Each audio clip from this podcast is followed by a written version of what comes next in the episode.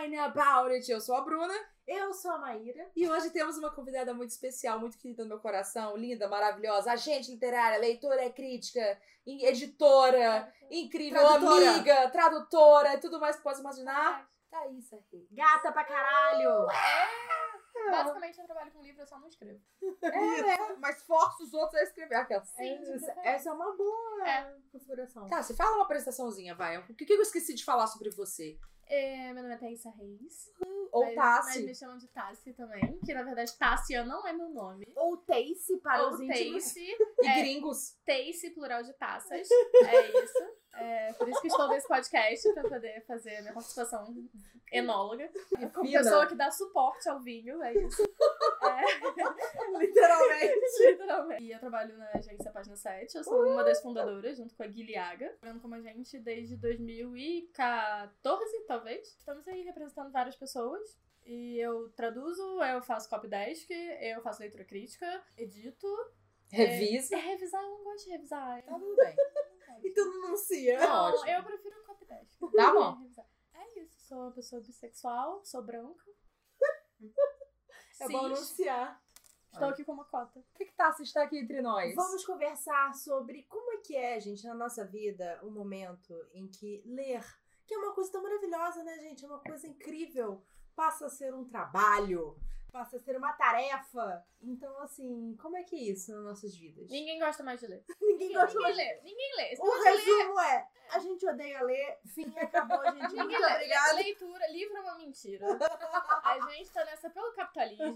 É isso. Porque É ninguém isso. aguenta mais. E pra falar sobre como a gente não gosta mais de ler, a gente tem aqui um vinho tinto. Nos outros episódios a gente fez vinho branco, né? Pra A dar um calor. obrigou a gente a tomar tinto. Mas é porque não tinha mais branco. Na verdade, Graças a Deus. É porque assim, a gente evita colocar dois brancos no mesmo programa. Então, Então, já que nesse tem a Tace. Inclusive, eu prefiro tinto. Então, eu, como Então, a branca, gente- não gosto de branco. Então a gente tem aqui um La Moneda, um vinho chileno, Pinot Noir reserva. Olha só, reserva geralmente é uns vinhos top. Já é só que melhor. esse é top, mas é barato. E é assim que a gente gosta. Ele é de 2000 de 2018. Mas, Então, amiga, é. ele ainda é de, de rolha. É de rolha. ele é, de melhor rolha. do que os que eu, dos que eu compro. Mas geralmente, rosca. mas geralmente tinto é rolha, assim. Os meus são de rosca. Lembrando que ele abuso del consumo desse produto é nocivo para a saúde. Ou seja, beba com moderação e, Se você for menor de 18 anos, não beba. e se beber. Não, dirija. Muito bem, gente. É isso aí. Então vamos começar o nosso podcast. Saúde. Então, trabalhar com livros, seja fazendo literatura, literatura gente, fazendo leitura crítica. Rapaz, gente, é o seguinte, é o, tá terceiro, enrolada. é o terceiro episódio que a gente grava hoje. Maíra não tá mais em Gente, condição. o problema é a É a- terceira garrafa de vinho, não é, É, um amiga. é? É a quarta É a garrafa quarta de vinho. garrafa. Foram três garrafas de vinho branco e uma de tinto. Maíra acabou de fazer uma mistura de vinho branco com tinto. Não, acabou. Eu acabou. olhei isso também. Eu, Eu tô preocupada. Eu tinha acabado já. Assim, o meu trabalho com livros talvez tenha começado com o canal, né? De tipo. Talvez fazer- não, começou. É, fazendo resenha e tal, mas hoje em dia o meu trabalho com livros é ser curadora. Então, Du, do turista literário. por favor, Maíra, aprende a se autopromover, gente. É muito difícil ser amiga de Maíra, porque eu apoio todos os projetos que ela tem, mas ela não se apoia. É muito difícil. É muito difícil ser agente de pessoas que não se apoiam, não se divulgam. Não se também. É promovem. complicado. Então, eu tenho uma caixa literária chamada Turista Literário, que é uma caixa YA, em que você recebe um livro e outros itens que é, vão ativar os seus sentidos de acordo com a história do livro. Então, se você sentir um cheiro dentro da. Se o personagem sentir um cheiro dentro da história, você pode sentir esse cheiro também. Um dos meus trabalhos principais é escolher o livro que vai no mês da caixa. Ou seja, eu tenho que ler muitos livros, principalmente porque a gente trabalha só com Então, isso tornou o meu, é, meu processo de leitura muito mais complexo, em vez de ser só uma coisa tipo, ai, curti esse livro, não. Eu tenho que pensar se aquele livro é uma boa viagem, se aquele livro tem questões que pode talvez ofender certas pessoas, né? Tá ligado com sentidos.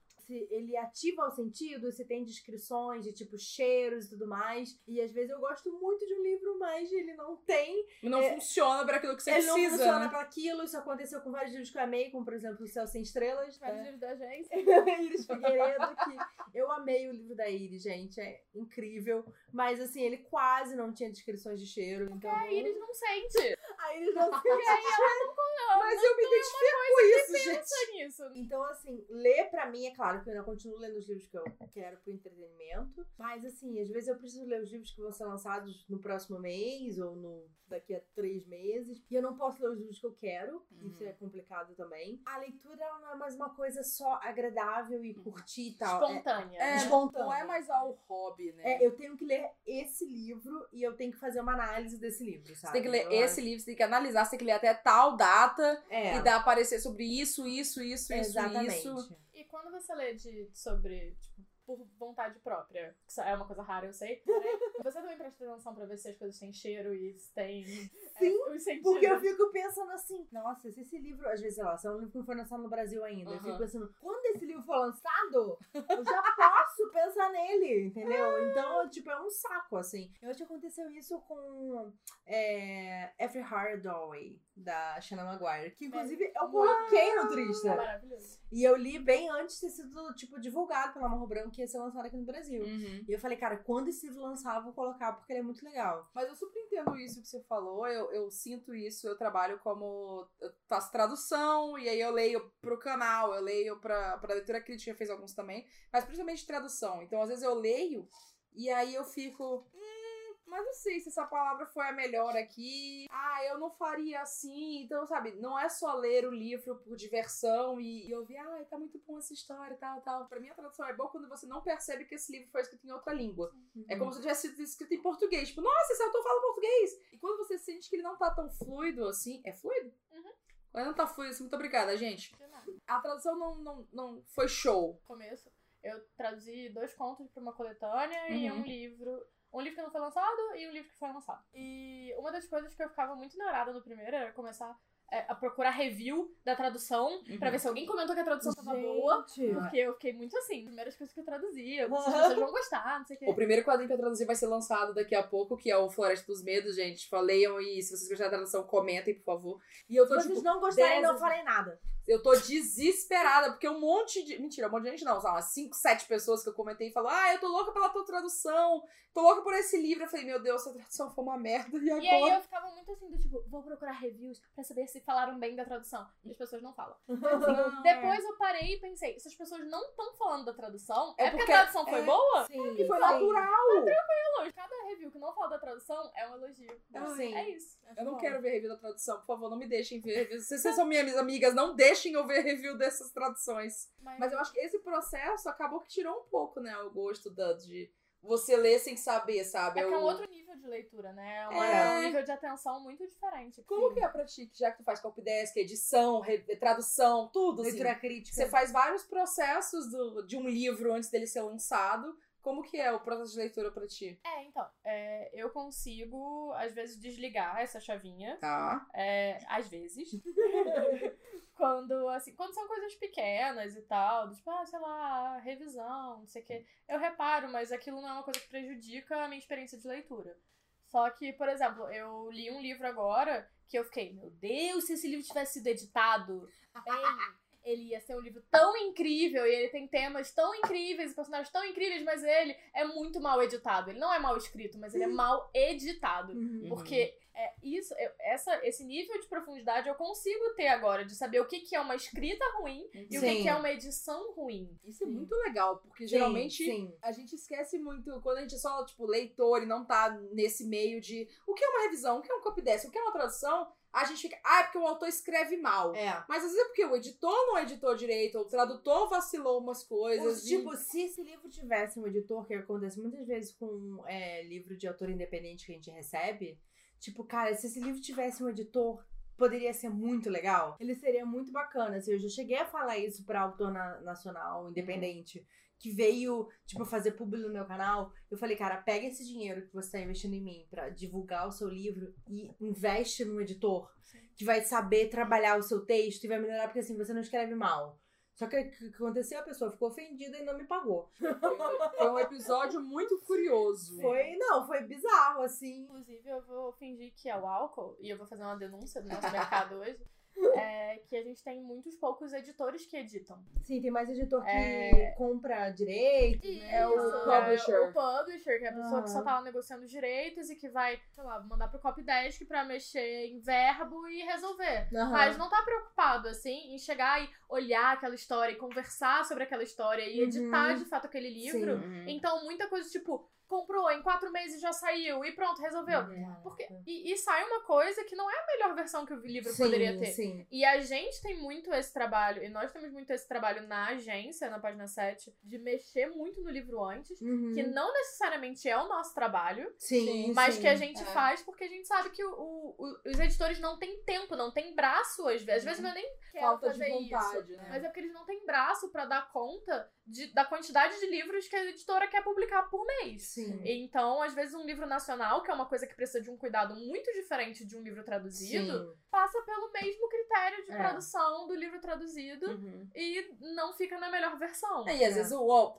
hum, tô chutando aqui, né? Mas me corrija se eu estiver errada. Porque às vezes o, o editor tá tão acostumado com o livro traduzido que passa, tipo, por um copydesk, por um revisor, por um outro revisor, e chega na mão dele já, tipo, fechado, que ele não percebe que o livro nacional talvez precisa dessa mão dele mais forte. É que, na real, é, o livro gringo, normalmente, Hum. já vem editado. Sim, ele já Ele vem passa editor processo, gringo. né? Exatamente, É. passa pelo processo de edição lá fora e vem pra cá basicamente pra você fazer a tradução e a- o que você edita é a tradução. Esse nível de leitura que eu fico, que eu li um livro agora, que eu gostei, eu amei os personagens, eu amei as ideias, eu amei a história, Uhum. mas a escrita precisava muito de uma edição boa, que Uhum. foi o Radio Silence da Alice Oseman. Uhum. Que, por favor, leiam Heartstopper, é o melhor quadrinho sobre homens bissexuais, que é a coisa mais fofa. E aí, o, o Radio Silence é isso. é tipo, os personagens são maravilhosos, a história é muito boa, a ideia, as ideias que ela teve, os temas que ela fala são incríveis, mas é mal editado. O ritmo é estranho, tem Hum. buraco, sabe? Tem, tem, tem falha, assim, de, de, ah, de continuidade, erro de continuidade. Muita coisa que eu fiquei, Sim. pelo amor de Deus, eu só quero editar esse livro enquanto eu tava lendo, e sabe? Isso prejudicou um pouco a minha experiência de leitura. Uhum. Eu faço dois tipos de, de, de trabalho em Uhum. relação, não, em relação a isso. Eu Uhum. faço a edição, que eu apresento um relatório de leitura Uhum. crítica, mais ou menos, falando sobre o livro, que é o que eu faço com os meus agenciados também. Aham. Eu também mexo no texto, Uhum. na edição. Eu mexo como se fosse um copy mais profundo, Uhum. que aí é uma edição, mais essa carta de, tipo, o que, que eu achei no geral, os temas, o que que. analisando no total as coisas Sim. e tal. E também tem o serviço de leitura crítica, que é essa análise só, sem Sim. mexer no texto em si. Aham. Eu, às vezes, na carta de leitura crítica, no relatório, eu aponto coisas do texto, mas eu não vou lá corrigir tempo verbal, eu não vou Sim, corrigir essas sim. coisas. não sei o quê. aham. E a leitura crítica é, é essa questão. Eu divido o meu relatório de leitura crítica em narrativa, enredo e narrativa. Enredo, Tá. narrativa. Enredo e narrativa. Eu acho que isso é muito interessante a gente falar, assim. Eu sei que a gente tá puxando um pouco do tema do tipo, a dificuldade que é ler e se afastar do negócio, mas eu lembro que no evento que a gente teve da seguinte, que foi no começo de fevereiro, um menino chegou pra mim falando: Ah, então eu lanço no Wattpad meus, meus conteúdos, meus contos e tal. E só que é porque eu sei que lançar por editora é mais caro. E aí eu fiquei assim, hã? Como assim mais caro? Falei, ah, é porque cobra, né? Eu falei, não, não, nunca é pra cobrar pra você lançar por uma editora, sabe? Então, eu Tipo, não digo assim, nunca é pra cobrar. Eu acho que depende do seu objetivo. Não, mas eu acho que o. o- Se o seu sonho é só quero ter o livro na minha mão com a história que eu fiz É, físico. pra dar pros meus Sim. amigos e vender no meu cursinho. Sim, é, foi o que eu expliquei Show. pra ele. Tipo, ó, tem editoras que cobram, mas assim, geralmente que cobram é quando assim, ah, quero lançar um livro. Quero lançar um livro. É um projeto de. de é o que eles chamam de vanity. Vanity Publishing, Press. é. Vanity Press. Que é quando a pessoa lança um livro, porque eu quero lançar um livro. Então, a celebridade quer lançar um livro. Ou qualquer coisa assim que Pessoas seja. com dinheiro Tipo, querem lançar um é. livro. É Geralmente isso. não é as pessoas que, tipo, não, eu escrevo, eu quero conquistar um público, eu quero escrever uma história e tal. Criar uma carreira de autor, geralmente não é isso. As grandes editoras que a gente pega, Pai das Letras, Intrínsecas, Caralho é Quatro, não cobram pra editar, sabe? Editoras de publicação tradicional. gente. Exatamente. Isso, isso. Se você quer lançar como outros autores que você vê por aí, como Iris Figueiredo, Solane Quioro, Vitor Martins, Eric Novela, etc. as editoras não vão cobrar pra lançar o seu livro, porque elas estão investindo em você e não você investindo nelas. Até a Solane Sim. me ajudou nisso, ela tava perto de mim na, na hora. E ela me ajudou a explicar isso pra ele. E ele ficou, nossa, caraca, não sabia disso. Então eu sinto que ainda tem muita falta de conhecimento no mercado é, entre autores iniciantes e pessoas dentro do mercado mesmo. Como criadora de conteúdo booktuber, eu sinto que tem muitos momentos que eu fico.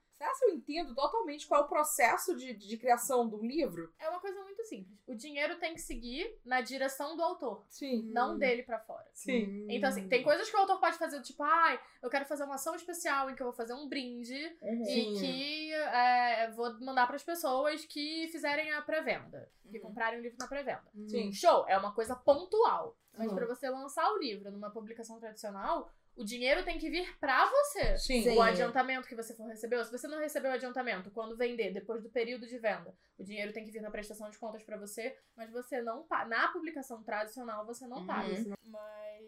Mas tá bom, Bruna, pelo amor de Deus. Eu já Tô servindo bastante. vinho aqui, gente. Ela não deixa eu servir o nome do do podcast é Wine About It. Uma boa anfitriã. A gente não pode falar das coisas sem vinho. Mas eu ainda tinha vinho no Só só um pouquinho. Mas ainda tinha bastante. Mas. Não, amiga. Vamos- tenho, eu vamos tenho que manter alguma dignidade. Não, você pode manter dignidade, mas eu quero. Eu, eu ia questionar uma coisa que acho que a Maria questionou também. Como é que. Como é que é quando você lê um livro, tipo, vou ler esse livro só por diversão?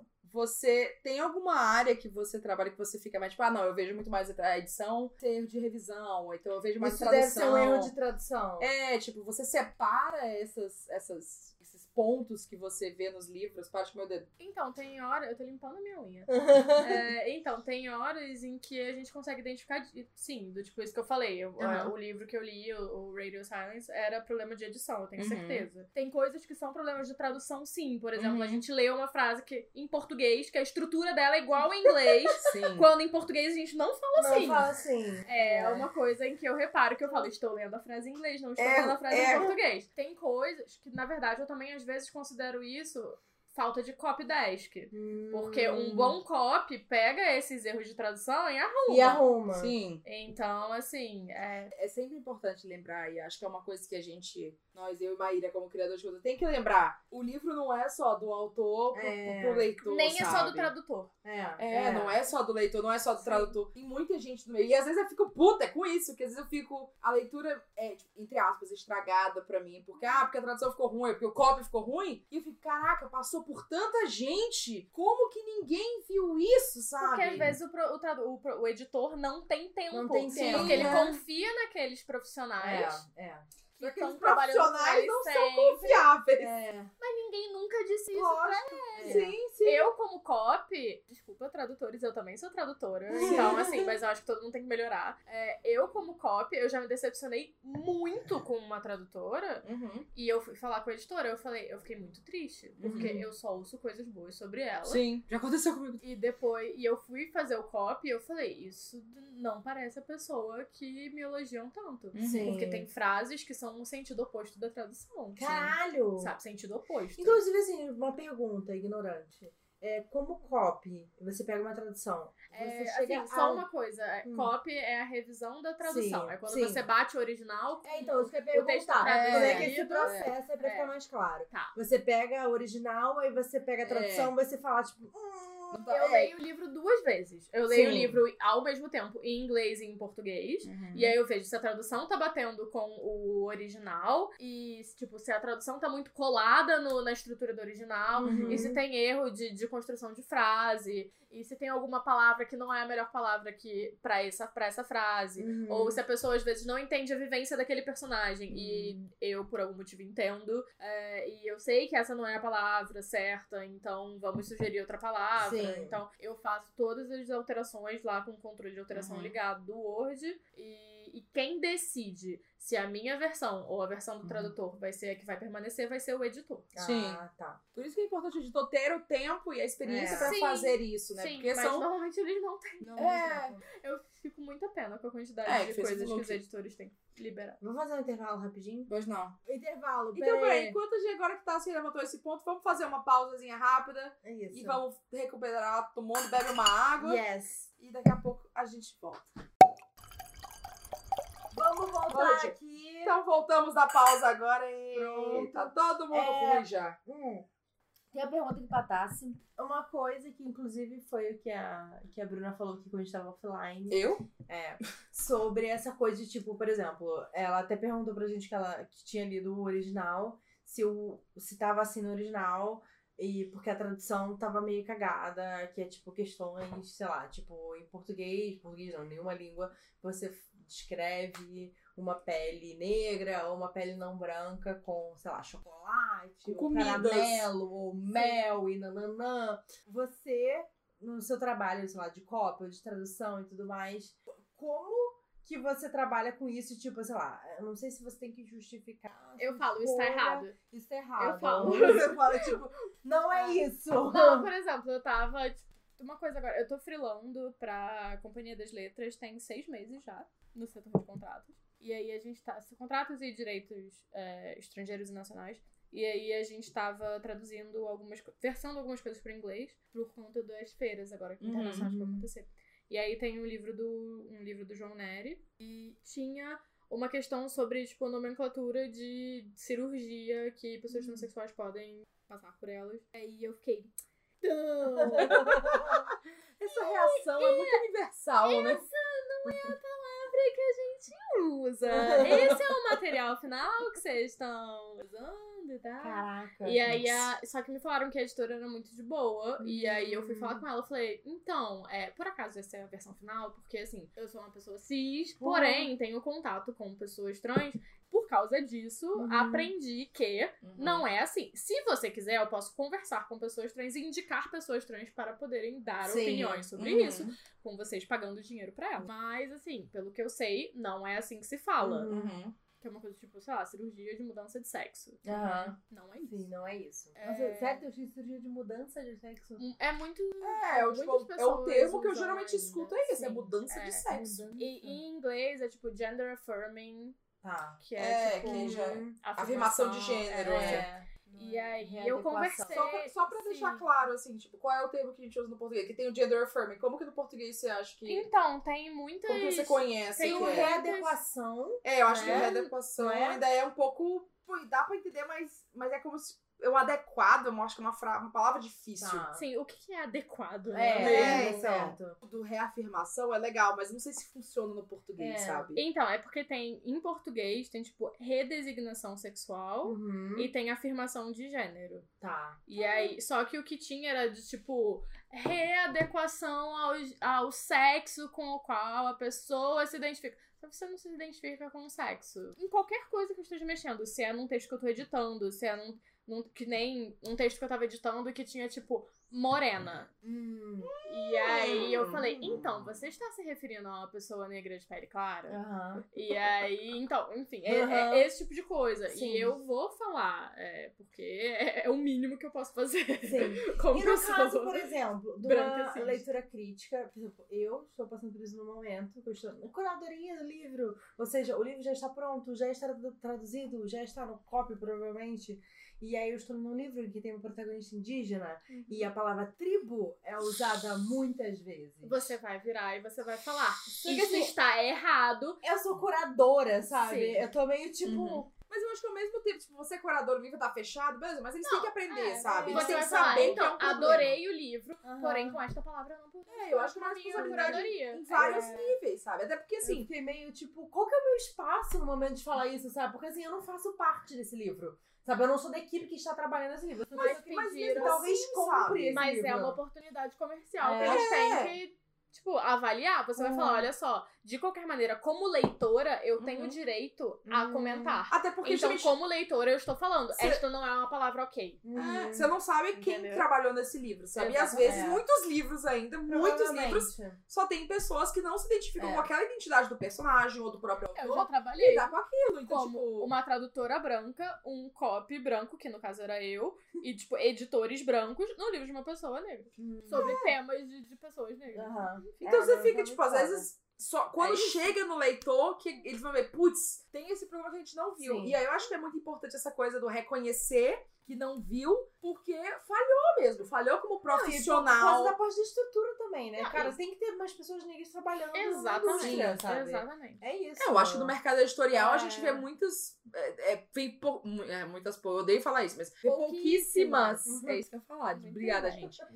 Vê pouquíssimas pessoas não brancas trabalhando no mercado. Então, quando a gente vê, tipo, o Lá Não Tem Lá do Tommy Orange, é Lá Não Tem Lá, é isso? Uhum. Lá não existe. não. Lá não existe lá, isso é outro, outro sinônimo aí, a tradutora.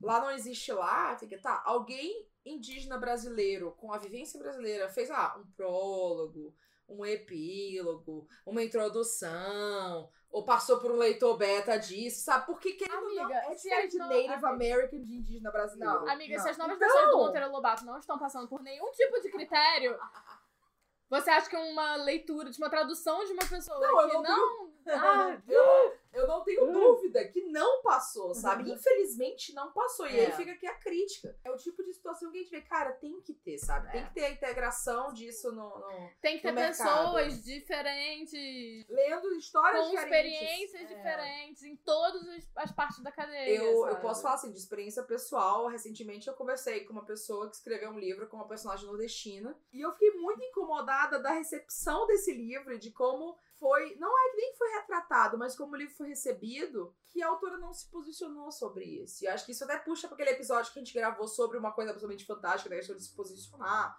e a importância disso. Reconhecer os seus De- privilégios. Sim, e é muito complicado falar sobre isso, que pra mim, assim, como uma. Eu, eu me reconheci como mulher não branca faz menos de um ano. Eu sou uma pessoa hétero, cis, de classe média, eu tenho muitos privilégios pra contar, e a verdade, os privilégios me, me deteram um pouco de me reconhecer como não branca por causa disso, porque eu associava a ser não branca com, ah, não, preconceito, sofrimento e tal. Foi um processo complicado. Então, eu não sabia que eu podia ter esse tipo de representatividade como nordestina, como alguém do Maranhão, como alguém que tem o sotaque que eu tenho. Então, assim, eu tive essa. Eu fui, conversei com a autora sobre isso, e foi muito bom que ela reconheceu tudo falou: olha, eu realmente não tinha pensado nisso. é, nunca foi uma questão pra mim. E a gente teve uma conversa muito aberta. Eu fiquei, ufa, que alívio. Mas é uma situação muito rara. Sim. Muito, muito rara. Ainda mais assim, eu como leitora falando diretamente com a autora. Às vezes, como leitor, você fala Não, com a editora, a tipo, editora, você tipo. teve o privilégio de ser uma pessoa que, assim, Que tinha Tipo, acesso. acesso. é. Sim, sabe? Ah, de ser uma pessoa que a autora, sei lá, segue, ou que conversa, ou que. sim. Ou que está ou- E também, É. tipo, de uma, ser uma pessoa que está aberta a ouvir. Sabe? Sim. A gente tá virando outro tema. Este podcast. Então, mas o que a gente tá. Eu pensei agora no, na questão do odiar ler. Eu não sei se é que você que é branca, mas você tem um espectro de, de LGBTQ, etc.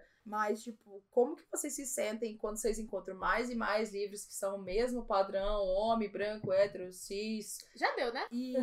2019, né? Não, mas tipo de, de, tipo, pra trabalhar, pra, pra revisar, pra traduzir, É. pra fazer toda. Que não aconteceu isso. Isso brocha vocês de continuar lendo em alguns momentos. Então, eu não agencio nenhum branco hétero cis, né? Muito bem, mas isso, mas isso foi uma escolha que você que começou a trabalhar. Foi uma né? Tipo, escolha consciente. você teve um espaço pra poder fazer isso. Pode né? acontecer? Pode acontecer. Então, assim, pode acontecer. Não, não estou aqui É. falando que eu odeio a maioria, mas eu odeio, não odeio todos. Quando trabalha no livro, é, é difícil, porque, tipo, eu não vou necessariamente abrir mão porque é capitalismo. Eu Sim, preciso pagar sim. as contas. Mas também existe um limite. Sim. Eu acho que ter esse limite é Exi- importante. é exatamente. importante, existe né? um limite do que eu vou aceitar pegar esse trabalho ou não. Uhum. E também tem que ter a consciência do tipo, eu não sou a melhor pessoa pra esse trabalho.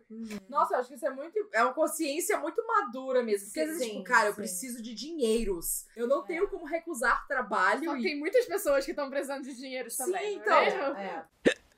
Coisa do Tommy Orange, pra mim, foi muito impactante, assim, porque. Eu sei, você mandou áudios e, e mensagens. Todo tipo, mundo tô chorando com 2% do livro. chorando com 2% do livro. Eu também. É, mas quando eu li a, o texto do tradutor, ele começava falando assim de tipo como era importante você se colocar no pé, no- nos pés dos outros, de tipo de ter uma experiência, como a literatura fazer isso, de você colocar uma experiência que você nunca teve.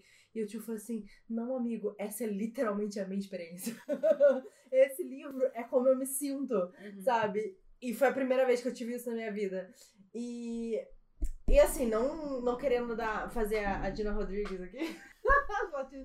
É, mas é, tipo, por exemplo, a própria edit- a editora, né, que lançou esse livro também, lançou o Filhos de Sangue e Osso, ela teve o cuidado de trazer um autor negro que entendia da cultura iorubá para traduzir um livro que era escrito por uma autora negra que falava sobre a cultura iorubá. Mas quando foi traduzir um livro de um autor indígena falando sobre a existência indígena, eles não tiveram o mesmo cuidado Sim. sabe? Então, é, é foda, assim, sabe? É, é, e eu acho que, assim, querendo ou não, é, eles terem trazido o PT pra, trazi- pra traduzir esse livro foi, tipo, o mínimo que você pode fazer, sabe? Até porque, assim, são pouquíssimas vezes que eles têm que ter têm esse cuidado, Uhum. sabe? Tipo, não tem que bater palma, tem que falar, tipo, caralho, vocês só fizeram o que vocês tinham que fazer. Que bom que vocês É. fizeram, sabe? Que... Mas eu sinto que, que não necessariamente sempre vão ter esse cuidado. Quase que eu derrubo o copo da taça. A taça A taça Tace da, a tace da taça. Como até a Mai falou em outro, outros episódios sobre bissexualidade, como às vezes as pessoas têm vivências diferentes e momentos de, de identificação diferente. O One Day at a Time na série teve um episódio, acho que é o primeiro ou segundo episódio, que tem um funeral. E aí tem uma personagem que é lésbica e a outra personagem que é lésbica também, só que uma já é, tipo, adulta, casada, e a outra é jovem. E ela fala, ó, às vezes você tá, tipo, ah, nossa, eu sou gay! Caraca! E aí depois você fica tipo, ah, eu sou gay, pá, pá, pá, pá, pá, calcinha de arco-íris. E aí depois ela fica, ah, tá bom, eu sou gay, isso não me define como eu sou como pessoa e tá tudo ok e tudo mais. Então, assim, são, são reações diferentes. Então, o que você falou de vivência é isso. Não, e Então. até, por exemplo, eu fiz uma vez uma avaliação do livro que ele era protagonista negro e tal. Era um reconto de orgulho e preconceito. E assim, era uma, uma avaliação crítica pra publicação. E eu falei assim, cara, ó, essa é a minha análise da história. Mas assim, não tem como você pensar nessa história sem Sim. pensar na questão racial. Então, assim, eu sugiro que vocês peguem uma nova avaliação de uma pessoa negra. Uhum. Sabe? E, tipo assim, não é bater palma pra mim e me dar biscoito. Tipo, Não, é o É o mínimo que eu tenho que fazer exatamente. pra fazer bem meu trabalho, sabe? Não, e eu, eu, É. eu passei por isso também. Legal você falar, igual que me lembrou. Eu fiz uma avaliação de um livro que eu descobri que vai sair aqui no Brasil, tô muito feliz. É. Que é o. Acho que é I'll Be the One. Que é de uma autora que fala sobre uma protago- protagonista com descendência coreana, gorda, que participa de um reality show. Tipo, próxima estrela K-pop. E é bissexual. E é bissexual. E aí eu fiquei, gente, eu achei. Eu fiquei muito feliz que confiaram na minha opinião sobre o livro, como, tipo, pessoa que tá dentro do mercado e conhece de literatura YA e tudo mais. Mas eu falei na avaliação, gente, eu não sou descendente coreana. Eu não sou bissexual. É. Eu sou gorda. Mas a minha experiência X, eu achei que do que eu conheço tá ok. É, não, que eu gosto de tu vir conversar comigo. Sim. Tipo, mas o que, que você acha que disso? acha desse momento? Tá Eu ficou zoando meu livro. Não, eu não fiquei zoando. Porque no meu livro, a pe- o, a, o interesse romântico fala, posso te beijar? Eu não fiquei zoando. É porque como falou, hétero, eu nunca passei por isso. Porque homem hétero não se preocupa com o Gostaria sentimento. de dizer que eu já falei a seguinte frase: você gostaria de. Você podia parar de comer batata frita e parar de te beijar? Viu? Uma boa é frase. E eu falei pra Bruna, consentimento é sexy. Mas eu falei pra mais assim. Consentimento É bem é isso. sexy. E eu entendo, mas assim, como pessoa hétero, que sempre teve relacionamentos com homens héteros também, até onde eu sei, nunca foi uma questão, porque ele sempre. E no livro tem isso, E né? no Que a livro tem isso. E aí eu falei pra consentimento. Mai, Mai, olha, tem isso aqui. Sim. Então, assim, então foi muito importante pra tipo, eu falar, olha, achei muito legal, acho bacana e tal, mas dá uma olhada aqui, porque a autora tem essa experiência como descendente asiática, coreana principalmente, na verdade, mas a, de- a experiência brasileira é diferente, sabe? Uhum. Tipo, segunda geração, primeira geração de imigrantes coreanos, japoneses, ser chineses, diferentes. asiáticos, etc. É, diferente. não. É importante ver tudo isso. Não, É existe um muito- limite até o quanto a gente pode avaliar, o quanto a gente pode dizer que é ok e tudo mais. É importante deixar isso expresso, até porque existem certos livros que a gente, com a nossa experiência, a gente não- a nossa experiência, a gente não vai conseguir avaliar por completo. Vai dizer, ah, é legal isso aqui pra publicar. Show! É, ó, bandeira ver- verde aí, ó, pode publicar, sabe? Então, acho que é importante a gente ter essa noção também.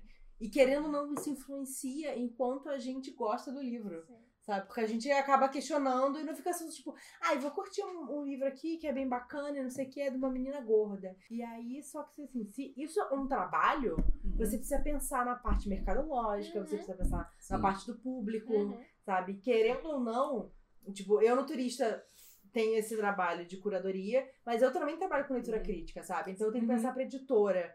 Pô, isso é legal pra editora? Sim, sim. Publicar esse livro? Tipo, se é uma série. Tá no catálogo, tá igual Faz tipo, na parte identidade do catálogo catálogo, dela. exatamente, tipo, É. Ah, você já publicar nessa editora que só, Uhum. só publica contemporâneo e agora resolveu publicar Uhum. um fantasia. Faz Ah. sentido vocês publicarem esse livro ou não? Então, É. assim, já é um outro Ou então, pensamento. vocês falaram, ah, não, agora eu quero publicar fantasia. É um Ah. bom primeiro livro pra aquele É. Sim, Tem sim. muito isso. E isso É. tem muito de experiência de mercado. Teve uns livros que eu li que eu fico muito dó de ter falado, cara, eu não recomendo a publicação, porque era um livro de tipo clichêzinho de ah, road trip, e aí se apaixonam, sendo que eles tinham brigado e tal, tipo, frenemies.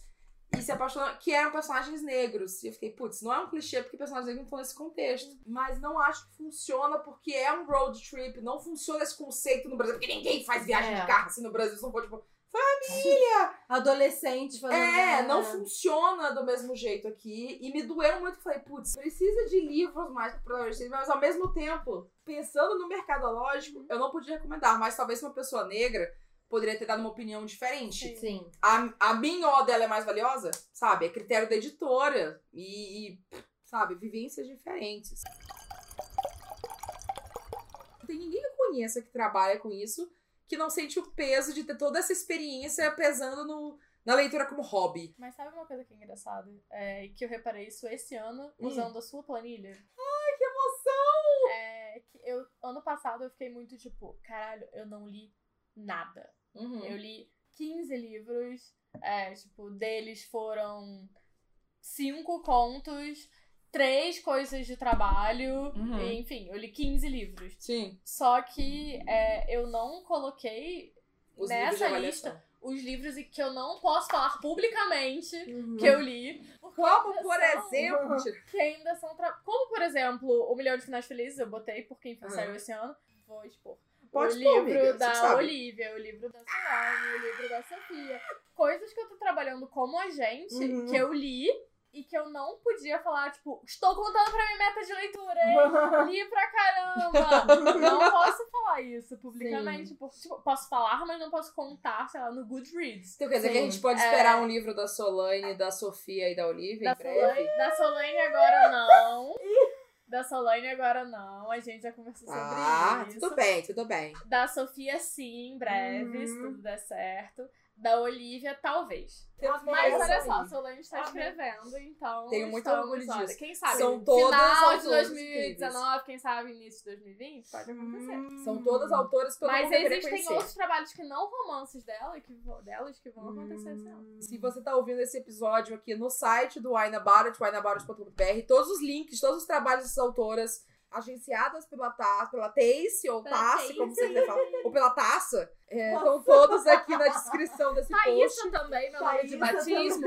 Talvez seja uma opção. Tem a ver com trabalhar com livros. Eu Uhum. acho que a Mai talvez Hum. passe por isso também. É de não poder falar sobre os livros que você está lendo. E, tipo, o livro da Sofia, por exemplo, que Deve Meu ser incrível eu tô tendo uma grande experiência. Porque... uma grande experiência. Sim, porque quando eu li o livro da Sofia pela primeira vez, o original da Sofia, que ainda não está publicado, nem com a editora contratada, quem sabe quando esse podcast sair esteja, eu li ele enquanto eu achava que eu era heteromonogâmica. A primeira Socorro! vez. Gente, esse momento existiu! Existe até, até 2000. 17 existiu. Meu é. Deus, 17? Twenty foi real. Pera, eu te conheci em 2000. Antes? Eu te conheci quando tu se identificava como hétero monogâmica. Exatamente. Eu tô chocada. E aí? É, sim. E aí, é, Solta ultrajada. Este, esse livro da Sofia tem um grande trisal maravilhoso e que pessoas são bissexuais e não monogâmicas. Olha que show. Sim. E agora eu, Eu estou relendo! A, a Sofia, ela é uma grande é, lutadora pelos bissexuais promíscuos. E aí eu estou relendo esse original da Sofia agora psi- outra fase de edição que a gente tá trabalhando, porque também tem isso. Quando você trabalha com um livro, no meu caso especificamente, você lê aquele mesmo livro muitas vezes. Muitas vezes. É, até No momento você fica até ele meio tá... cansado dele, Exatamente. né? É, então, eu tô lendo de novo o livro da Sofia, enquanto reconhecidamente pessoa bissexual não monogâmica. E eu tô. É tudo isso! tudo isso que eu senti da primeira vez que eu li foi porque, na verdade, eu era uma pessoa bissexual não monogâmica. E agora esses sentimentos são muito mais intensos. Gente, então isso é muito bom, isso. É isso muito é muito incrível. bom. Apesar de ter o nome dos meus ex. No Acontece, amiga. favorito. Quando você. Quando Mas todos os meus autores amam botar nome de ex meu, que eu não suporto, em personagens que eu amo. Amiga, se algum dia eu escrever ficção, eu prometo que eu não Você vou vai ter que usar Felipe Caio. Felipe Eu prometo que eu pessoas não que eu vou mais tenho trauma é Felipe Caio. 15 dias, Felipe Caio. Felipe Caio. O casal é Felipe e Caio. Eu prometo, É isso. aqui ó, dedinho, prometo que eu não vou usar esses nomes se algum dia escrever não ficção. Então porque no tá caso bom. não escrevo não ficção. Tá bom. Não, você só escreve não ficção, amiga. Se algum dia escrever ficção, Você- eu não vou fazer eu isso. te no caso represento- não escrevo ficção. Eu te represento para não ficção. Eu adoro que a gente tá falando essa revelação aqui super Você deixou. Eu tô falando Eu sei, eu Saiu do armário. saiu do armário. Tá você vê que o vinho tá batendo quando a gente fala de polêmicas que não devia. Eu só queria, A Solange só ri. Eu só fundo. queria deixar claro que eu nunca falei essa expressão, que Maíra está falando isso, mas de momento nenhum eu reconheço a questão de, de, de a- falar Amiga, abertamente. deixa todas as bissexuais te sacanear. Peraí, porra, deixa a hétero falar um segundo. Heterofobia. Toma seu lugar de fala. Vai, fala, é. Fala, hétero. que é branca. Em nenhum momento posso, nunca na minha vida, se fizerem, me matem por isso, comparar sair do armário com o ato de eu estar finalmente revelando que eu estou sim escrevendo, que eu realmente escrevo, porque a Tassi Hum. conseguiu fazer isso Já tem um ano. e convenceu o meu potencial de escrever um, um livro de não ficção. Aguardando. E é só isso que eu vou falar, não vou falar sobre o que é, não vou falar o que- nada mais sobre ele. A Aguardem. protagonista se chama Maíra. protagonista é não ficção! Vem aí. Bem aí. Mas enfim, né? Ai, ai. Imagina, Mas ah, vai. imagina que bizarro. Tipo, se ela escrevesse uma protagonista chamada Maíra, eu ia ficar Amiga, eu posso super fazer isso, porque na única ideia de ficção que eu já tive, eu criei um Fogs. Ah, mas eu ia ficar com muito medo. Ai, a Tassi, a Tassi tá me olhando com uma cara de escreve uma Maíra. Dezembro Ai. vem aí. Ai, meu saco. Tipo, eu não poder falar das leituras que eu faço. Do, tipo, eu não posso falar mais do que eu já falei, que eu não falaria normalmente se eu não estivesse atualizada, do livro da Sofia. Essa é a beleza do nosso podcast, é a porém, é, não incentivamos que você beba Não. pra poder falar sobre as coisas. É. Sinta-se Não. confortável com o estado que você tá. As coisas que você fala bêbada são as coisas que você poderia falar sóbria. Isso. E se Eu ia não falar for, hétero. Eu ia falar hétero. Quando eu leio branquinho. esse buraco foi mais embaixo. Então, coisas que você fala bêbada, você poderia falar hétero. hétero. É isso. Esse é o é melhor momento da minha vida. Eu queria fazer uma pergunta, então, pra você, assim. Vamos fazer considerações fazer um- finais aqui, porque eu acho que a gente fugiu de tema e foda-se, porque a gente discussão tava falou muito coisa boa. pra caramba. Mas como que vocês se sentem hoje, tipo, emocionalmente com leitura, sabe? Vocês ainda sentem que o gosto... Triste. Mas, tipo, vocês ainda sentem aquele prazer em ler, tipo, não, eu gosto de ler e, tipo, eu fico feliz que isso faz parte do meu trabalho. Ou, tipo, eu sinto um pouco de dó porque hoje é meu trabalho, não consigo separar hobby, trabalho e tal. Convidada primeiro, vai. Hum. Eu gosto muito. Tem muito. Eu fico muito. Assim, eu tenho um pouco mais de dificuldade é, de, tipo, encontrar livros que eu amo muito. Mas Hum. na verdade eu acho que eu sempre tive essa dificuldade. Eu sou uma pessoa que não é muito passional Uhum. com as coisas que gosta. Aham. É, então, quando eu encontro coisas que eu gosto, eu sou muito, muito, muito passional. Leiam Bint, leiam A Filha das Trevas. É, Leiam Golem e também, por favor. Sim. É, então, Becky Chambers. Quando você lê, você vai ver. Eu vou ler, eu vou ler. Mas, assim, eu tenho poucas coisas que eu sou passional, então eu acho que isso só carregou pro meu trabalho também, essa Uhum. dificuldade que eu tenho de ser muito fã de alguma coisa. Uhum. É, mas quando eu encontro coisas que eu sou muito fã, por exemplo, Filha das Trevas foi um livro que eu li pra fazer parecer pra editora. Olha. que Sim. show! É, e que. Obrigada, amiga. E que não foi pra essa editora. Não foi. Ah, desculpa. Eu indiquei pra outra editora, mas a Opa. outra editora não comprou, mas foi ótimo. Errados. Exatamente, foi ótimo porque esta editora eu acho que trabalha muito melhor esse livro do que a Amém. outra trabalharia, então assim, ao mesmo tempo Então, show. É, Quando eu encontro temas ou questões é, em livros que eu amo muito, eu fico muito feliz, porque eu acho que eu consigo perpassar tudo isso que eu tenho dessa experiência do tipo edição, leitura e crítica Uhum. e essas coisas e amar aquele livro pelo que ele é como experiência de leitor. Por Sim. exemplo, uma coisa que eu amo muito em Filha das Trevas é a discussão sobre religião. Sim, Sim. eu amo, eu amo demais. É maravilhoso. Que eu Eu fico assim, amo. foi uma coisa tão delicada Sim. e que não ofende, eu acho, Sim. que não ofende ninguém e que mostra como você pode encontrar quem você é em Uhum. uma religião. Sim. E, e ao mesmo tempo, é, coisas pequenas, que não são de Uhum. livros, mas, por exemplo, a, a MC Tá. Eu- minha religião é Umbanda, eu sou uma branca da Umbanda e eu tenho várias questões com isso. Acontece. É, mas é porque é uma coisa de família, tipo, meu bisavô, que veio da Bahia, ele criou um. Ele, ele fundou um terreiro de Umbanda, e aí eu sou criada nisso. Uhum. E aí a MC Tá fez um clipe lindo agora, chamado Rito de Passar. E eu vendo aquelas coisas, eu fiquei muito envolvida e eu chorei, e eu tô quase chorando agora falando sobre isso. É, mas então, quando eu encontro essas coisas assim que me tocam muito nos livros, que podem ter a ver com a minha experiência ou não, eu fico muito, muito, muito feliz e eu continuo sendo só uma leitora Uhum. empolgada com aquilo, Sim. sabe? E é muito bom quando um livro, eu leio um livro que consegue transcender todas essas coisas Sim.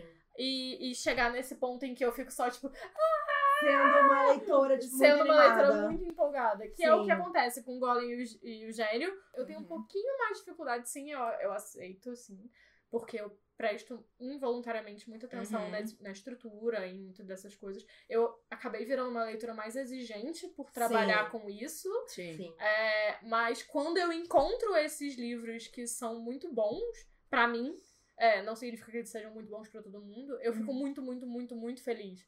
Sim. E eu fico muito, muito, muito mais feliz quando é um autor que eu represento que consegue me dar todas essas coisas, sabe? E que eu consigo colaborar pra esse livro ser a melhor versão dele mesmo. Certo, Então é. é, é, é muito bom isso. E eu senti muito isso com um milhão de finais felizes, que também fala de religião, olha só. É, com o Céu Sem Estrelas. E até com Heróis de Novigrad, que também é uma coisa de, de, tipo, de jogos, mas também é muita coisa sobre você entender quem você é Uhum. no meio dos seus amigos. E, Uhum. e é muito incrível. Eu fico muito mais feliz quando eu consigo trabalhar num livro desse. Mai, vai você. Arrasou. Nem sei mais o que fala, depois que a Tacy falou tanto. É... Desculpa, amiga, eu falo menos da próxima, tá? Não, não. Não, foi por favor, não. Foi ótimo. Não, eu acho que é, é, é complexo, assim, porque é, acaba que muitos livros não te surpreendem mais tanto, assim, sabe? Você.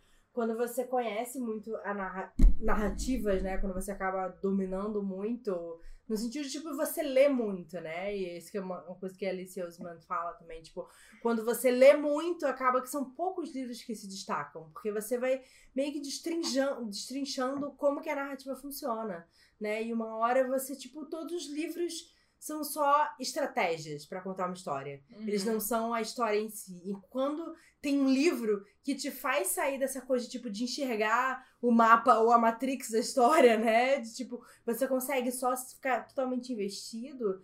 Isso é incrível, isso te toca, isso te volta a sentir aquela coisa de ser totalmente leitor, né? De ter uma ingenuidade de ser leitor, que eu acho que é uma coisa que a gente acaba querendo não perdendo. Essa coisa de, tipo, boa que a gente tinha, sei lá, quando era criança, quando lia um livro e você se encantava e você nunca tinha visto aquilo antes, mesmo que todas as histórias tenham sido contadas.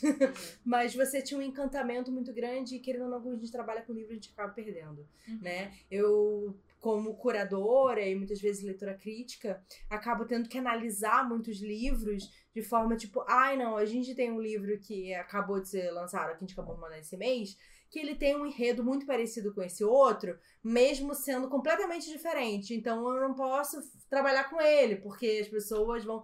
Então, assim, acaba sendo uma coisa muito racional e poucas vezes emocional. Então, quando um livro chega e surpreende, impacta a gente de forma emocional, é muito forte, sabe? É muito forte, acaba sendo inesquecível, acaba sendo tipo, nossa senhora, que outros livros esse autor lançou, sabe? E, e não necessariamente isso precisa ser uma coisa super diferente, sabe? Ele só precisa ter fazer uma curva que, que surpreenda e que uma hora te tira dessa visão analítica, né? E te Uhum. leve pra a visão emocional. Tô até olhando aqui sustante. Eu, eu lembrei do A Lógica Inexplicável da Minha Vida. E foi um livro desse, assim, que ele, querendo ou não, ele é um livro que ele não tem muita muitas diferenças dos livros YA, né? Que ele tem, Uhum. assim, tem um pai que é gay, um casal gay, que, e ele tem um filho que ele adota, e ele, enfim, e, e ele tem uma família que é toda mexicana, e o menino é branco, e ele, ele fala muito sobre construção de família. E quando eu vi. E foi o livro que eu, que eu escolhi pra turista, né? Uhum. Inclusive tá aqui a sua edição. Tem De um balão. edição de primeiro. Como Tem um balãozinho. Sua Olha aí. edição foi nosso livro. Eu tenho os dois edições de balãozinho, Que foi por na sinal. Flipa. Olha Foi ali, ó. Flipa. A É. Lógica Inexplicável e o Inexplicável. Coisas do Inverno estão ali embaixo, ó, um em cima do outro. Os dois livros de aniversário do Ficaram turista. quase alinhados. É, foi porque ele me tocou de uma forma assim que eu não consigo falar sobre algumas frases desse livro sem chorar, Uhum. sabe? Quando ele fala de tipo. ó, amiga, eu tô me preparando pra falar, Ai, também, mas eu gente, faço é muito ridículo. Pode chorar, amiga, tá livre, tá livre, o choro é livre. Finge que é. Sabe, bêbado chorando. Sim, sei, tenho muitas amigas, inclusive, que são. Nunca duvide das pessoas que te amam, que ele fala isso no livro. É, sabe, caralho, tipo, de todos os livros YA que eu li, aquele livro me, me tocou com essa mensagem, assim, sabe? De tipo, as famílias que a gente pode criar, das pessoas que amam e estão em volta da gente. Então, assim, é, é uma coisa única, assim, que impacta a gente, né? Então, às vezes eu acho que, querendo ou não, a gente que trabalha com livro, a gente acaba querendo ou não nessa busca do livro que vai tocar a gente.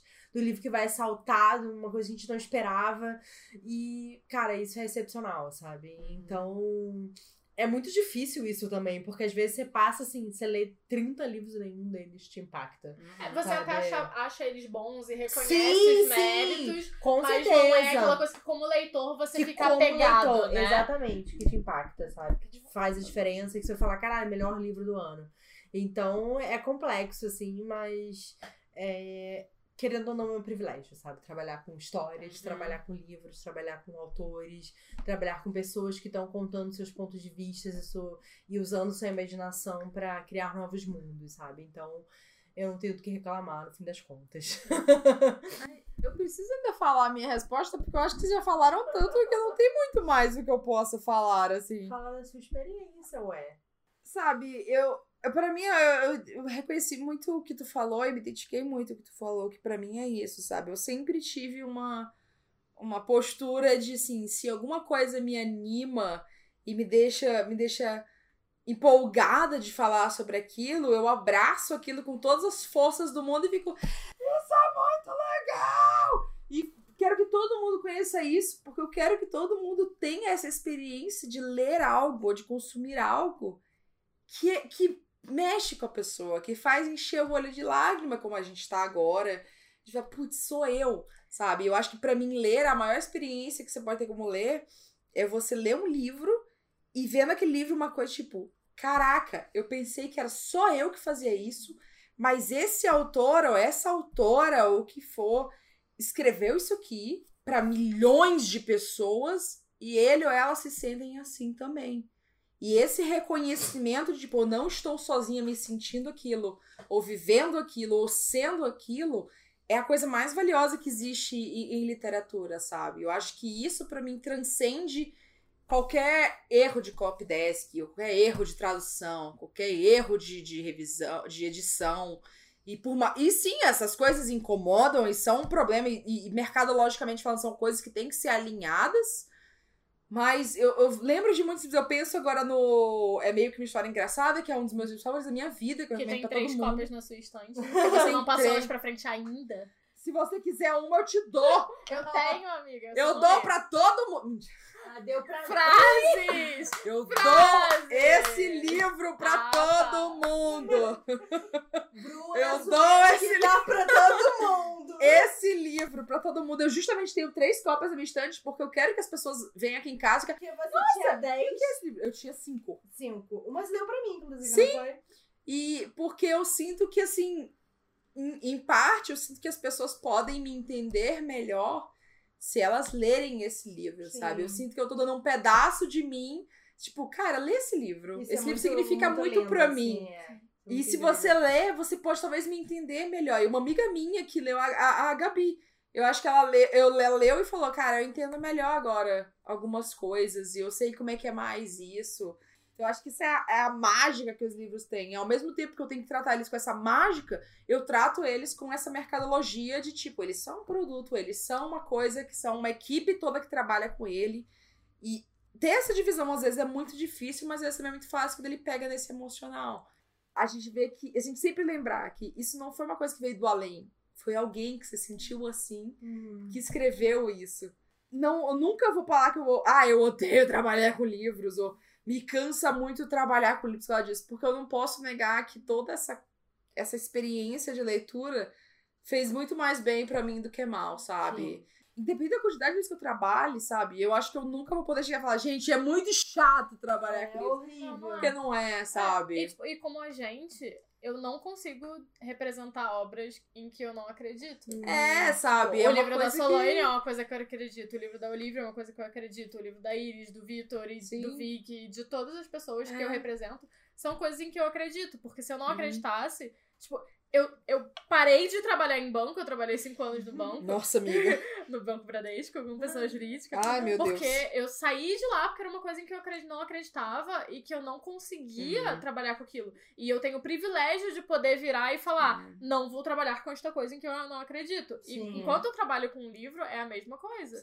Então, assim, é, ao mesmo tempo em que eu tenho essa visão analítica em de vamos fazer este livro a melhor versão em que ele puder, em termos de edição, em termos de, do que quer que seja, Uhum. ainda é uma história em que eu acredito. Senão a gente não teria fazendo esse podcast, sabe? É, A verdade. gente teria muito mais coisas que a gente poderia estar fazendo hoje, por sinal estamos fazendo bebendo, no caso, e conversando, do que estar gravando esse podcast. Mas é a gente podia essa... estar bebendo e conversando sem gravar podcast. Exatamente, Exatamente. sobre coisas que a gente não pode falar no podcast. e que foram cortadas nessa edição. Exatamente. Eu espero que Maíra tenha cortado essa edição, porque senão a gente tá lascada. Ou não. Então, eu acho que é uma boa hora da gente acabar esse podcast antes que eu Já chore. tá enorme. Porque não está no meu dia de chorar. Meu dia de chorar é quinta-feira quando eu vou pra terapia. Ai, amiga, eu também programo meu choro. É incrível. Ai, gente, Eu tô adiando meu choro há três meses. Ai, meu Deus, Mas chorei aí- agora, não estava programado. Nessa última semana que eu tive da TPM, eu chorei um pouquinho, mas meu Acontece. choro, choro ainda é mês que vem, sabe? Ai, Quando eu vou viagem. Meu choro é só mês que vem, não está no meu planner. Exatamente. Não tá no meu plane. Eu sou uma pessoa que plane o meu choro. É isso. Socorro. Mas eu Vamos queria brindar, agradecer. então. Do fundo do meu coração, Tassi, muito obrigada por estar Muito aqui. obrigada, Tassi, foi ótimo. E por também confiar, por também acreditar no que, que eu vou fazer, seja lá o que ele for, Vai acontecer. vai acontecer. Vai, Ano que vem, talvez, né? Quem sabe, brinda comigo. por Vai dar favor. Ah, não, não certo. vou brindar. É isso.